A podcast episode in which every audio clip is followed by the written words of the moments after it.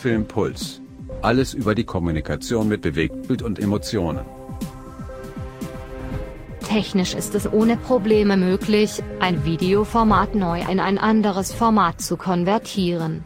Ist das Video bereits konvertiert und nicht mehr in der Ursprungsversion, sind dazu zwei Schritte erforderlich. Zuerst wird das alte Video mit dem alten Codec dekodiert und das Resultat der Dekodierung mit einem neuen Codec neu encodiert und als Datei mit neuen Spezifikationen gespeichert. Der Informatiker bezeichnet die Überführung einer Datei von einem Dateiformat in ein anderes mittels eines Dateikonverters als Transkodierung.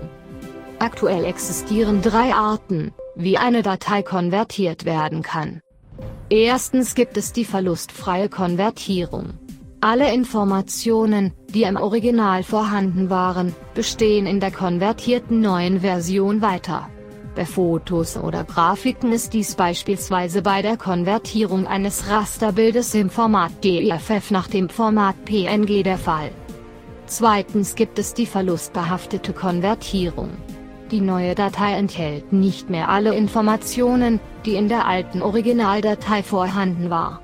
Das ist bei den verlustbehafteten Komprimierungen der Fall. Komprimiert das Zielformat verlustbehaftet gehen Informationen verloren. Drittens gibt es die sinnhafte Konvertierung. Die sinnhafte Konvertierung versucht, alle von ihr als wesentlich betrachteten Informationen zu bewahren. Um den Sinn zu wahren kann sie die Datei bei der Konvertierung sogar mit Informationen aus externen Quellen ergänzen und anreichern. Ein Sonderfall ist die Konvertierung von Videos für Smartphones.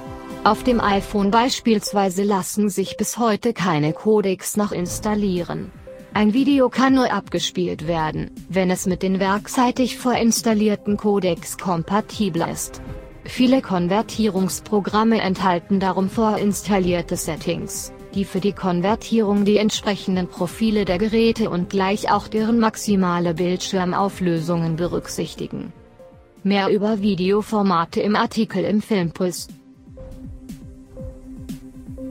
Filmpuls.